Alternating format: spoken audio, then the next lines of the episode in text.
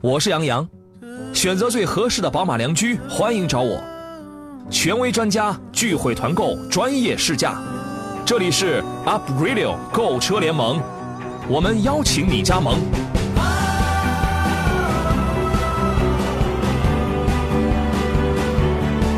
FM 一零一点一 Up Radio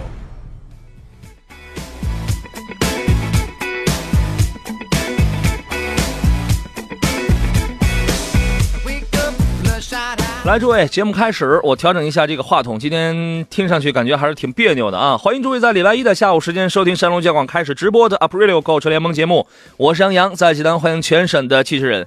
按理说今天这日子不应该别扭啊，多好的日子呀！有道是二月二龙抬头，对吧？这表达了这个百姓盼望五谷丰登、幸福如意的心愿。祝愿诸位都大仓满。小仓流啊！听说今天呢，这个理发店的生意巨好。那您下班不准备去试试吗？啊！听说我们节目上嘉宾赵林老师他都报名了。说实话，他那脑门上可不怎么富裕啊。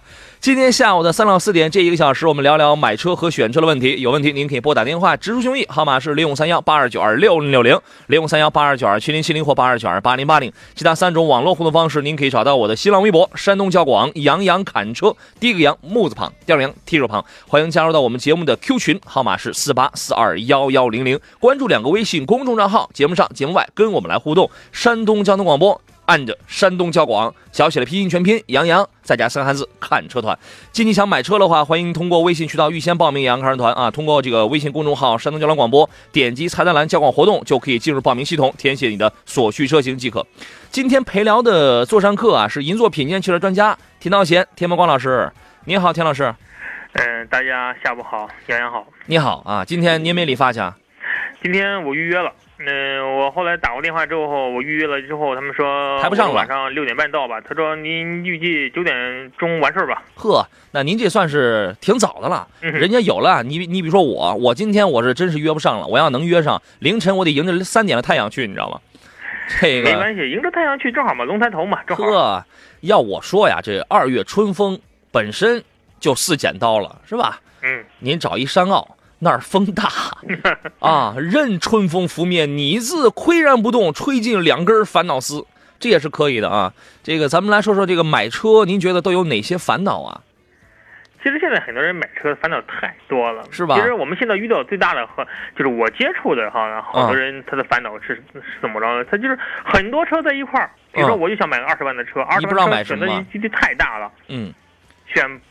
不不会选了，这是车选来选去之后，不知道选该选什么车。是，这是第一个烦恼。我们的节目常年我们就治这个毛病，嗯，是吧？这是第一个烦恼。难道那当然买车你办手续的时候你还会有一些困惑，你还会有一些烦恼吗？买完了车就一劳永逸就没有烦恼了吗？我今天呢，我在网络上我看了一篇文章，叫做什么叫买车以后你必须记住的五个日子。嗯，您给我们说说呗，有哪五个日子您必须是要记住的？买完车之后，我觉着首先就是记住的时间，应该就是你车的保养日期啊。啊，哎，你第一你要记住你车的保养日期，第二呢你要记住你车的，呃，保险日期啊。嗯，这得记住。要记住您车的审车日期啊。嗯，还有两个是啥日期啊？还有两个，对啊，你快凑两个嘛。嗯，还有就是媳妇的生日。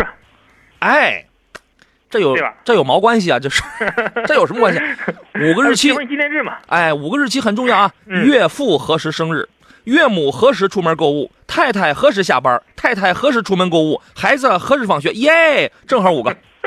对，这五个应该是买完车之后必须要记住的几个事情。哎，你别的什么都无所谓，这五个必须就得记住，男人的天职，这是啊。对。刚才您讲到一个机动车的检验日期，我我虽然一四年九月份咱们国内出台了那个新车六年免检的政策，好像一六年的九月份第一批享受政策的机动车免检，它已经到它已经到期了。就是说，你如果原来是一零年九月份登记上牌了，这已经到期了。这意味这意味着说，你这个车，呃，以后两你你比如说两年以后吧。呃，也要到那个检测站去接受商业商业检测了。反正这个日期这个事儿，你得搞明白，这个你不能忘，对，是吧？那如果我忘了怎么办？忘了之后就按照中华人民共和国这个交通法规定，你得承受是扣三分，罚两百块钱。这事儿大了，这事儿啊！如果您忘了的话，就是超过年检有效期了，上路行驶，首先这属于是违法行为，啊，交警叔叔得跟您得唠一唠，是吧？另外呢，即便大家有人说我在路上啊，这个交警发现不了，你错了，交警叔就现在那个监控，那个那个联网就是很很牛叉的。我跟你讲一个真实的案例啊，我我有一年，我我我忙忘了，因为前几天到期前呢，我还记得你你知道吗？刚好太忙，我给忙忘了。后来在第三个路口，交警把我给拦下了，说你说你开的够快的啊，前头两个交警都没拦下你。我说我也没看见有有那交警啊，你知道吧？人家这都是可聪明了。另外呢，即便您在路上没被交警发现的时候，在验车的时候也会受到处罚。对，而且如果你车的保险审车到期之后啊。你车的，比如你审车到期之后，你没审车，当你车出险之后啊，保险不管，生效的，保险不赔，对，对吧？就是商业，哎，商业险的部分，商业险部分它是不赔的，对，商业不，它只赔交强险。你看那才赔几个钱啊？所以说说到这个保险了，呃，马上就到了四月份了，各位提前开始做工作啊，因为有很多的朋友大概都是四月上上下下的来买的车险，对吧？呃，被处罚这是次要的，关键你那就是裸奔呐。你没有任何的保障啊，所以保险日期这个你也得记好，驾驶证的有效期你这个更得记好，包括驾驶证的记分周期，因为很多人会把这个记分的这个周期啊给记错了，就是他老是想着就得到十二月的三十一号，这个也不尽然呐，是吧？对，每个记分周期啊，属于大家领取驾证的那个日期应该是息息相关的，哎，与每年的十二月三十一号关系不大。对，跟那个没什么关系，各位记好啊。当然，人家这篇文章当中说到的还有一个日期，就是限行的日期。哎，你我们没这事儿，哈哈哈，耶，我们没有这事儿啊。我们单双号呀，什么这个限行啊，我们都没有。嗯，我们这东西与我们都没关系。是，呃，其实买完了车之后也会有很多的烦恼，因为你有的人呐。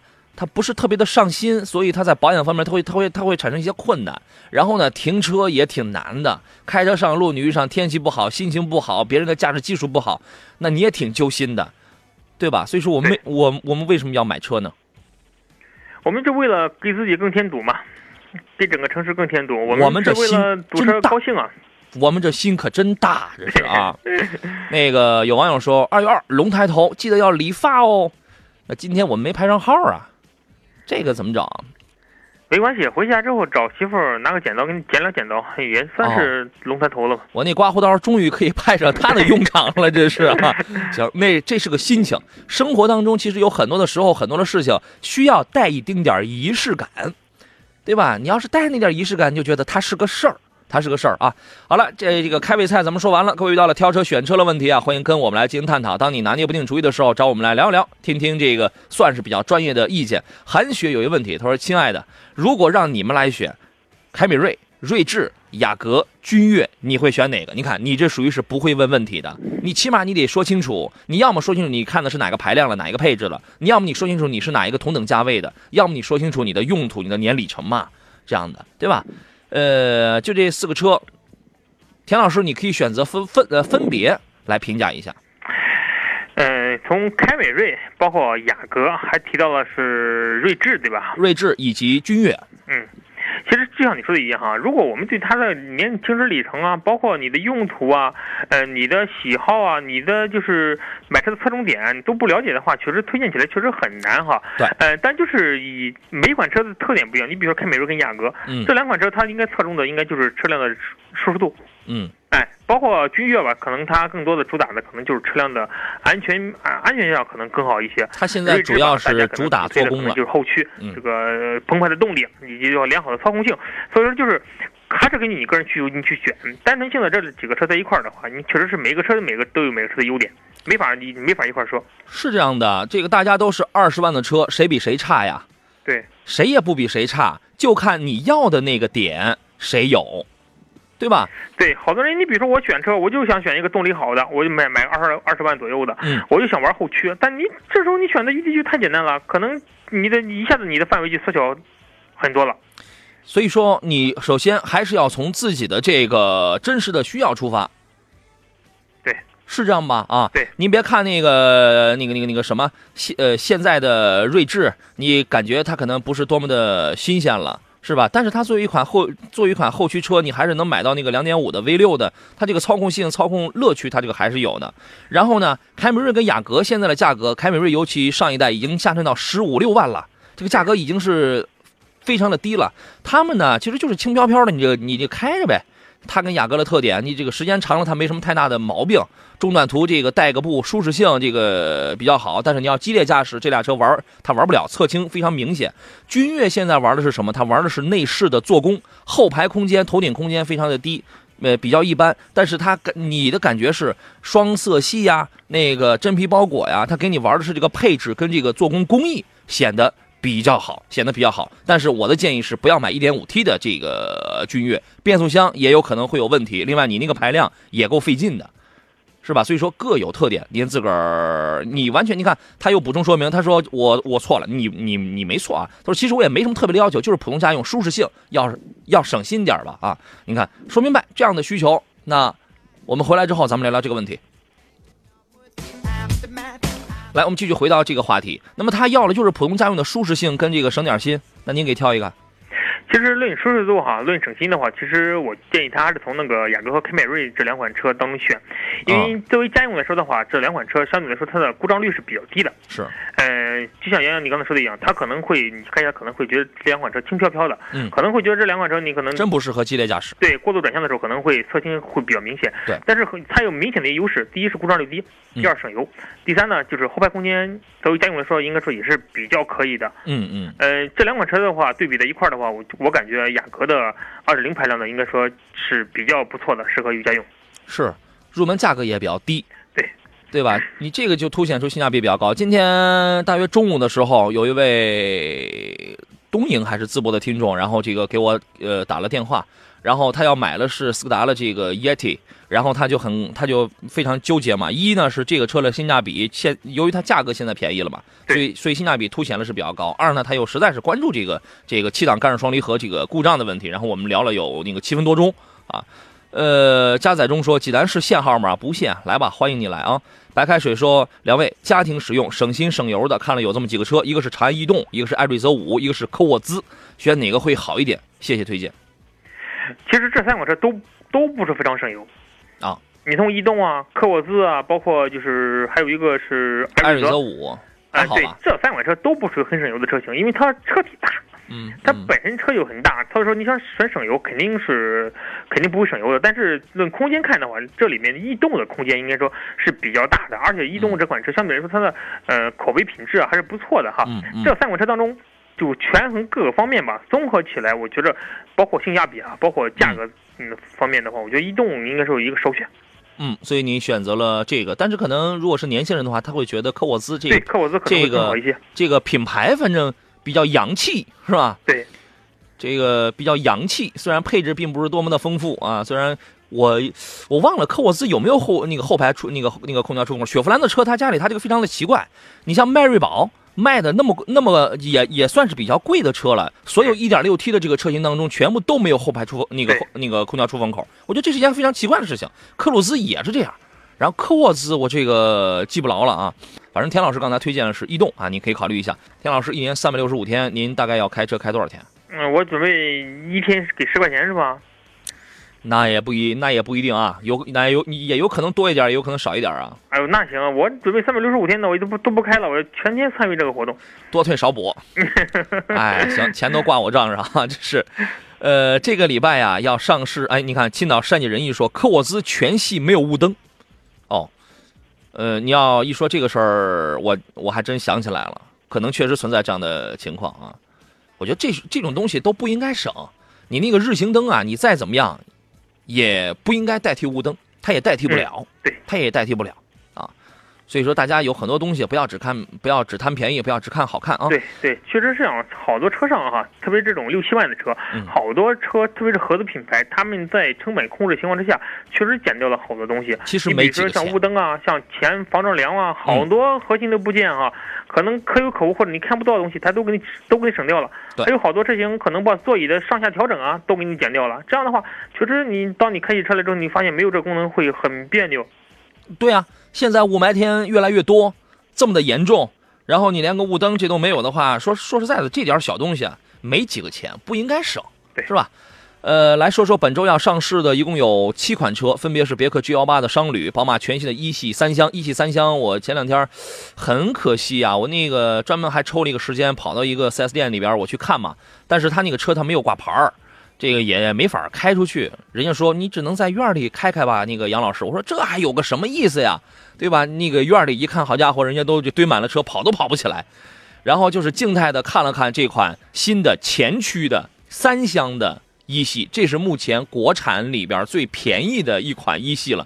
现在应它应该是今天晚上出这个价格，然后本周三，然后是那个厂家是邀请我到上海那个赛车场去这个试驾去。呃，所以说那个视频只是静态的给大家看了看它长什么样，然后呢，呃，内饰啊有什么优缺点啊，这个反正也跟大家也都聊了聊，会听的也能够听出来。呃，另外呢，还有比亚迪唐一百、秦一百，那个一系三厢，大呃应该是今天晚上才能公布价格。预售之前说的是二十万五，但我觉得这个价格不实在，应该应该是一个烟雾弹。呃，另外还有马自达的 CS 四的探索版，路虎全新的发现，还有名爵的 ZS，首发车型还有好几个呢。远景这里边有我感兴趣的，有 DS 七，有远景的 X 一，东风本田的 URV。还有长安的凌轩，我们分别来看看别克 G 幺八的这个商旅车呢，它是基于上一代别克 G 幺八改过来的，并且它这个样子啊也恢也恢复到了这个上一代的那个，基本上恢复了上一代那么个状态。现在售价还没有出来，呃，官方预测说有望下探到二十五元区间吧。呃，跟这个全新的 G 幺八，包括 G L 八的 Avenger 分别进军不同级别的 MPV 市场，那么有那也就是说它的价格可能会下探到二十五万以下。也几乎所有人都会吐槽，现在二十八、二十九万起的 G 幺八价格太虚了，您觉得呢？确实是，很多人对于就是有家用还有商用的这种客户来说啊，面对二十八万去买一个这样的型来说，确实是有时候偏贵了。他出商旅的目的也是为了抢占，就像那个奥德赛的这个二十二三万、二十三四万这么一个价格市场的一种一些用户是。呃，鲁蒂科迈罗问了一个问题，他说：“宝马一系的车厢你能钻进去吗？”杨洋，我能钻进去啊。那个前排调好了之后啊，我坐到我的后排啊，那个还是大白，他提醒了我一点，你知道吗？我没往那个头顶上看，大白提醒我一点，哎哥，你看，他头顶上他那个顶舱啊，他是，他是什么？是飞机啊？什么玩意儿？你这？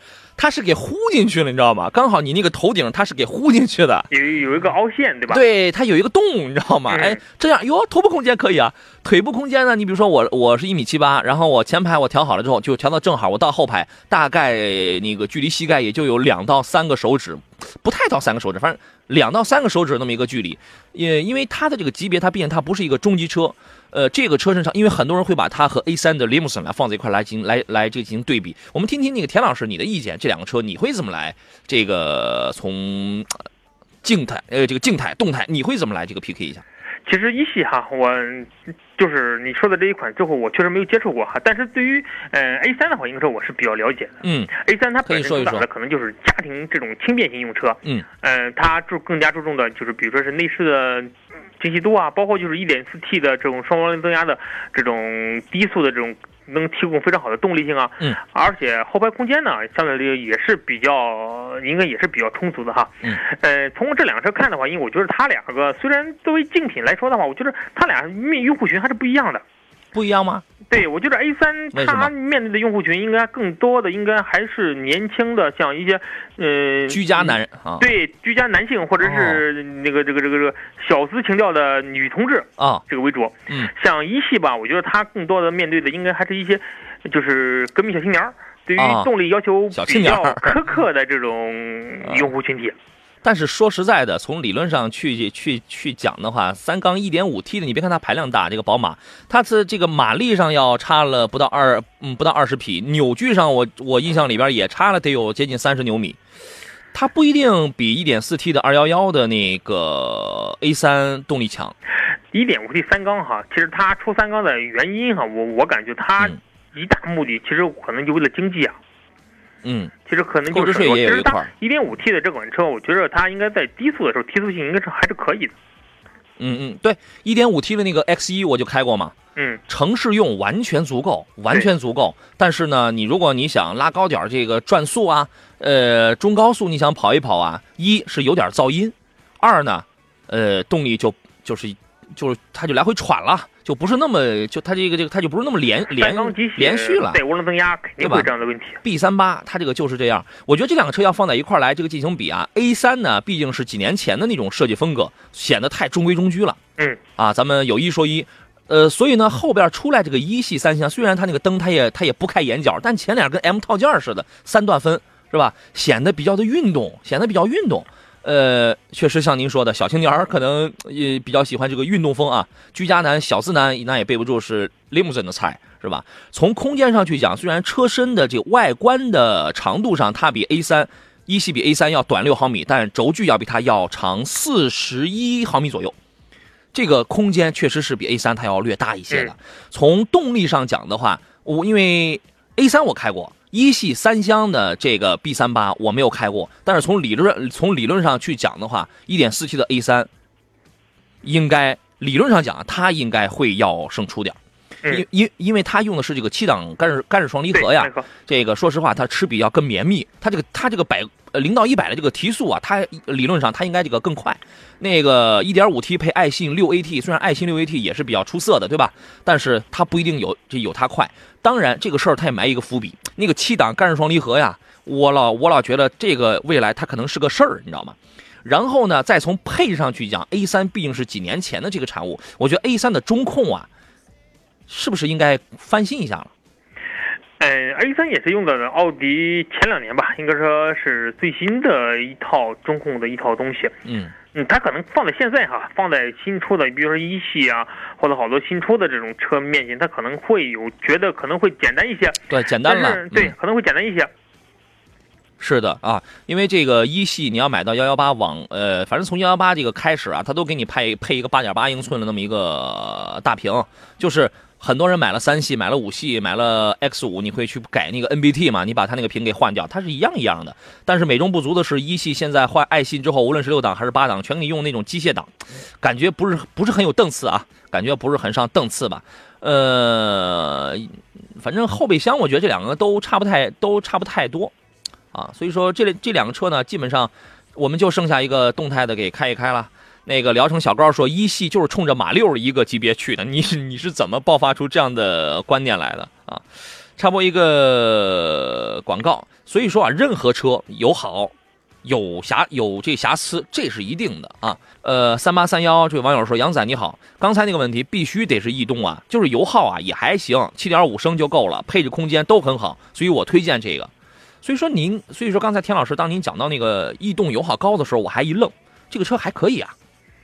嗯，其实，在这种排量车型当中啊，不管是哪款车哈，一点五、一点六的这种车型当中，嗯它油耗都差不了很多，百公里不会差的正常油太多的耗可能在七八升油左右。对，不会差太多啊。很多人问我说：“阿姨，你这款车能不能到六升多油啊？”我说：“不可能，为什么？车体在这放着，对或者是这个车本身排量在这放着，再低不可能了。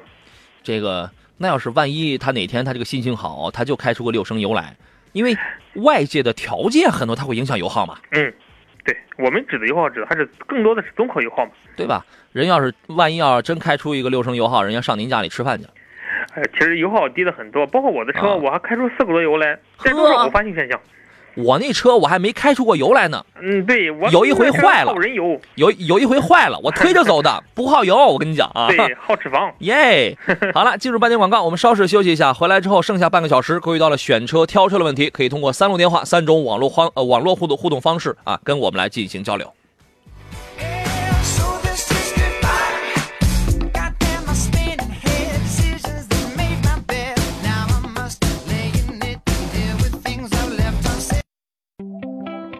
Up Radio 购车联盟，专业解决购车问题。如果你想买车，欢迎加入我们；如果你是汽车经销商，也欢迎加入我们。买车日常报名通道，关注微信公众号“山东交通广播”，点击“杨洋看车团”，我要报名，预约报名。会员单位报名电话：幺八零零五四幺幺零幺幺。FM 一零一点一 Up Radio。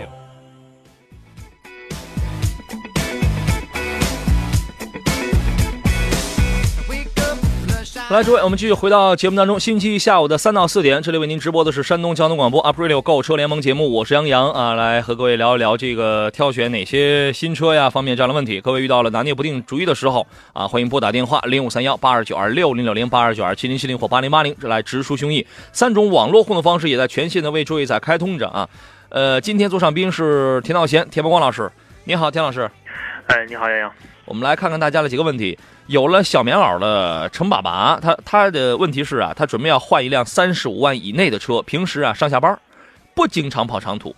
现在看的有斯巴鲁的傲虎运动导航 Outback，然后还有汉兰达的二十九万多那一款，那是四驱豪华，四驱七座豪华。然后呢，还有 A 呃还有奥迪 A 四的 All Road 老款，主要呢是家用为主，偏爱旅行车，求推荐。其实这三款车啊，嗯能看到哈，三款车子应该说基本上都是七座的车。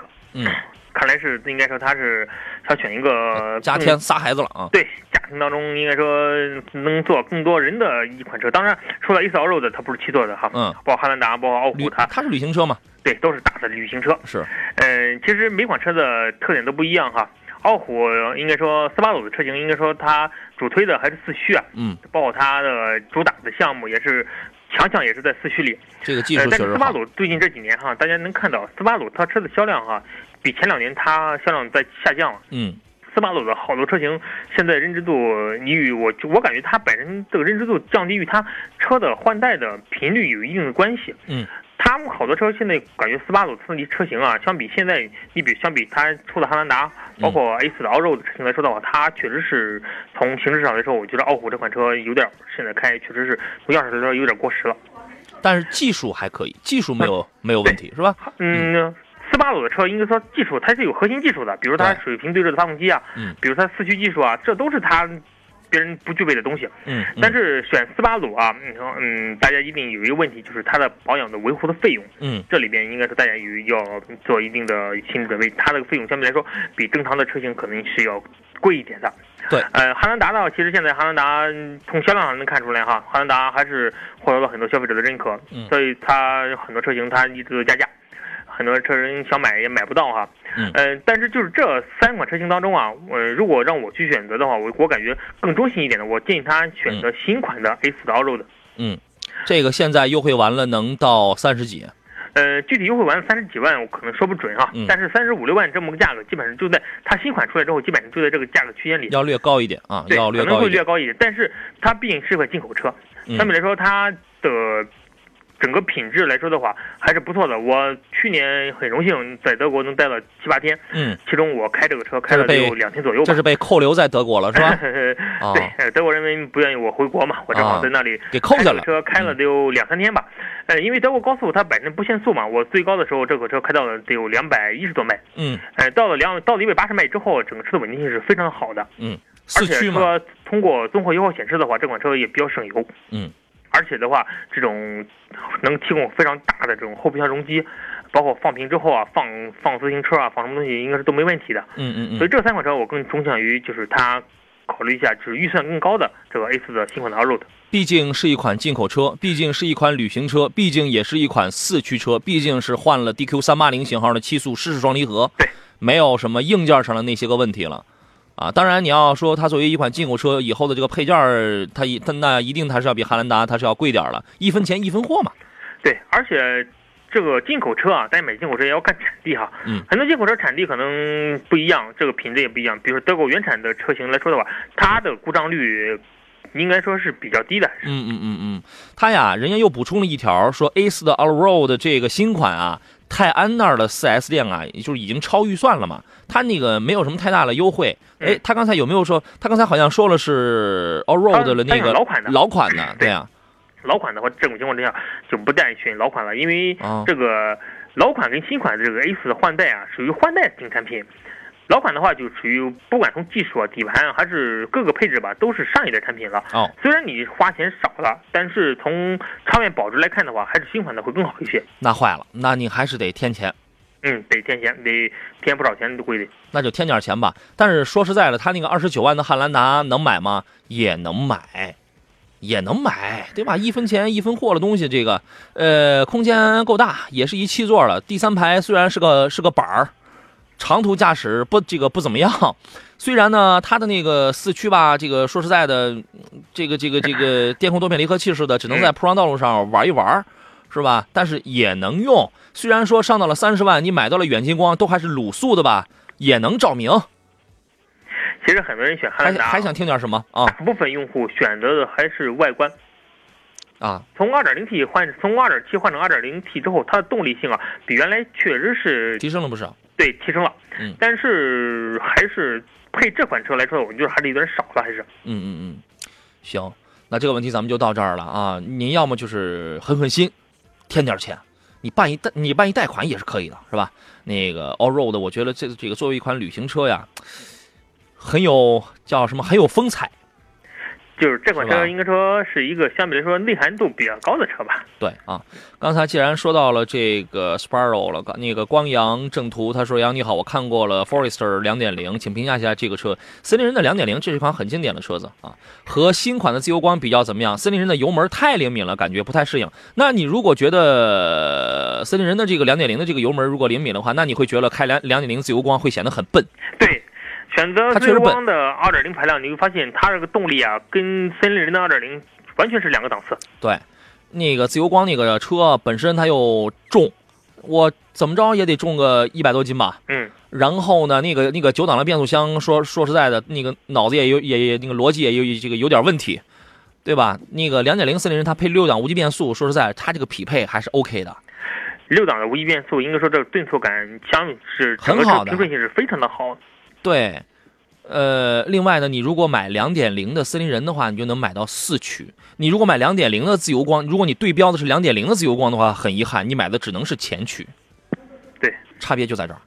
至于以后什么售这个售后的事儿啊，你如果跑的不是很多的话，你你你开车也比较的仔细，也不怎么经常坏一件儿，也不怎么经常换件儿的话，你那个你可以少你可以少考虑。另外呢，偶尔有换件儿，你要记住，在这个世界上有一个机构叫保险公司，是吧？大顺的问题是，杨洋你好，田老师你们好，江西五十铃的这个三点零 T 油耗真的只有七点五吗？啊，这车怎么样？我喜欢柴油版的，这事儿我搞不了。嗯，面对任何柴油车的时候啊，大家啊不管基本上除了货车之外哈，嗯只要轿车配备的这种，不管是五十铃啊，还是还是大众的这种柴油车，它油耗都不是非常高。嗯嗯，大部分应该好多提供，比如说 2.0T 的啊，或者是2.7的啊，或者这种排量来看的话，它它的油耗来说的话，百公里7.5有点，嗯，反正我少里说吧，反正但是七八个油应该是足够了。是吧？行，那个年轻的我说，我想问一下老蓝鸟啊，停车的时候应该先拉手刹还是先挂停车档？你养成习惯，先拉手刹。对我现在应该说，我也是逐渐改过来了啊，先哦拉手刹，再换挡。对吧？就是就是我总结了那三个字儿空手 P 嘛，对吧？空档、手刹、P 档嘛。你只要养成这个习惯，谁谁管你是在坡上还是在这个平地上，你只要有这个习惯，一劳永逸。空手 P 就这仨字儿啊。说回到本周要上市的那八款车子啊，刚才说了俩了，还有一个是比亚迪秦一百。这个秦一百啊，它是一款，这这是一款什么车？纯呃，这对，它是一个轿车，它是一个纯电动啊。嗯，纯电动，它这个续航里程能上升到一百公里，一百公里的续航里程，这个算高的吗？不高啊一，百公里我觉得应该不算高吧，续航里程。不高啊，对呀、这这只能说明它原来可能更低，你知道吗？我记得北汽出的一款越野车型当中，它虽刚出的嗯续航里程到了二百五十公里左右，应该是。我前两天我那个去深圳出差，呃，因为它那些地方它这种新能源车啊非常的多，人家也有这个直补，然后也有充电桩，对吧？这个车型也那也这个比较的多。一台轻轻松松那个比亚迪 E 六，然后我就问他，我说你这个续航里程能在多少？他说差不多能在三百多吧，是吧？嗯，三百多的话，应该说基本上用这个足够足够了。对，呃，有关注新能源车的这个朋友，那个今天的今天晚上这个秦一百的上市，你可以关注一下。比亚迪同时还推了一个唐一百，跟秦一百一样，唐一百最大的变化是什么？就是它纯电动模式下的续航里程将提升到一百公里啊，它是纯电动啊，就是纯电动模式下的续航里程，嗯就是只用电的这种情况下，原来那个 logo 不是比亚迪嘛？现在把那个中央的 logo 直接就改了个汉字儿字了，“唐嗯，”，唐。我觉得这一他也以后有可能他还得改回来，知道吗？这什么玩意儿？这是那个马自达出一个 CS 杠四的一个探索版，这个探索版的定位是在2.0自动两驱蓝天活力版跟品味版之间的这么一个车啊，配备带有七英寸屏幕的这个悦联系统，双区自动空调，后排空调出风口，限量发售，据说啊是限量发售一千八百台，预计售预计售价在十六万区间。CX 四啊，这个车呢，有朋友会比较的喜欢。我们进入广告，回来之后咱们浅析聊一聊这款车的情况。广告期间，我刚看了一个问题，我差点笑出声来。这个先说这个问题啊，三旬老汉问的是：杨洋你好，冠道啊，四驱和两驱怎么选择？我不在沼泽里走，你知道吗？不是谁，大哥谁在沼泽里走啊？太可乐了，这个谢谢。以后的这个喂养动力感觉啊，两驱跟四驱怎么来选择？反正聊胜于无呗。对。啊，其实像我我个人的观点哈，既然选择了大型的 SUV，嗯，既然选择了就是想玩的越野性质，嗯既然到了冠道的这个这个这个尺寸上了，嗯我建议还是四驱啊。对，聊胜于无嘛。嗯，有总比没有好。只要只要价格您能接受，你备不住哪一天可能就能用上。你要是真去沼泽里啊，它也出不来。我跟你讲，对，它不具备这种车的 SUV，你要真爬山，它上不了，它可能小坡行，大坡的话，它还是不行。电这种电子四驱，更多的还是城市道路。对对对对对，你应付点小雨啊、小雪啊、小沙石啊，这就可以了。嗯刚才说那个 CS 四、CX 四，您对这个车的评价是怎么样的？嗯，它是一款，我觉得更多的是一款用外观打动消费者的一款车哈。对外观与价格，对，特别是这种跨界的这种感觉的这种车，很多年轻的青年购车者会被它这种漂亮的外观可所折服啊。嗯，他不是很多人说我要结婚了，想买台车，嗯。买马自达吧，买买杠四吧，确实是很漂亮哈。是。嗯，这种跨界的这种风格也是最近很流行的，包括马自达这种非常非常就是细腻的这种做工，也是吸引很多消费者去购买它的原因啊。嗯。但是这款车确实是我，因为我们公司本身卖这款车嘛，我嗯。开过，啊。嗯，很轻，嗯嗯，感觉很轻，嗯，但是提速会非常快，哎嗯，后排轻嘛空也可以，啊，是吧？嗯，我觉得这个小小姑娘啊，就是单身的小伙子呀，对，或者说是年年轻的少妇啊，哼，对吧？你这个车还是很洋气，还是很时尚的嘛。因为这个车它拉不了太多人，也就一到两个人车就就这个就完了事儿了。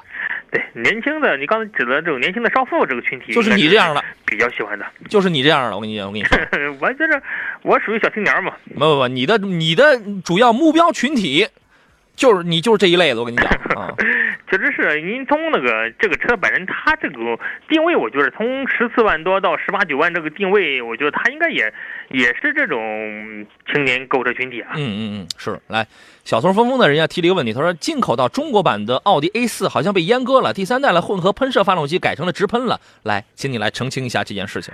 嗯，其实好多车型哈，先不说它阉割不阉割，好多车型它可能在国内它叫法不一样你们你们说的真吓人啊！啊，这个词汇真吓人可能是您到了国内之后，你感觉就觉得很多东西它就变了。啊。然后呢？嗯，其实很多它本身是存在的，只是大家可能不知道而已。啊。哦，是吗？嗯，这是您的解释啊。这行，那那那就到这儿吧。尹 尹少爷说：“杨仔，刚刚你说了空手屁，我又学了一招。哎，这个不是什么新鲜事儿，我我这个我这个话我得多少年前我就在这说了啊，这只能说明你在这个点儿你刚开始养成听节目的习惯啊。呃，还有个问题，等红灯的时候挂 N 档还是挂 P 档？你这种问题，这个那个那个谁，请田老师来说一说吧。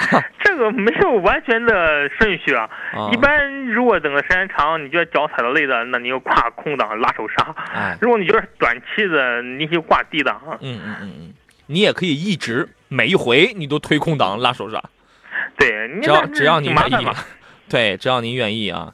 其实呃上个礼拜我记得我还说过这个话题来着，你我不能推 P 档吗？哪有这样的说法？我不能一直踩着刹车吗？也没有这样的说法。我跟你说，所谓某些专家说，哎呀，不不能，你那个刹车油液那就高温啦，怎么样？我的天哪，这事儿你也太较真儿了，一时半会儿你一个红绿灯半年呐，一时半会儿不会的。如果就是你比如说像济南前两天堵啊车堵得特别厉害的那段时间，啊一个红绿灯你得走四十分钟的时候，哦建议大家那可候就别踩着，为什么？你脚累，啊，对对对，哎，脚会很累。但是如果现在正常一个红绿灯可能五六分钟就能过去了，嗯放低点，对这个车没有影响，基本上。脚不仅累，时间长了它还麻。对，更多的时候并不是车累了，是脚对累了。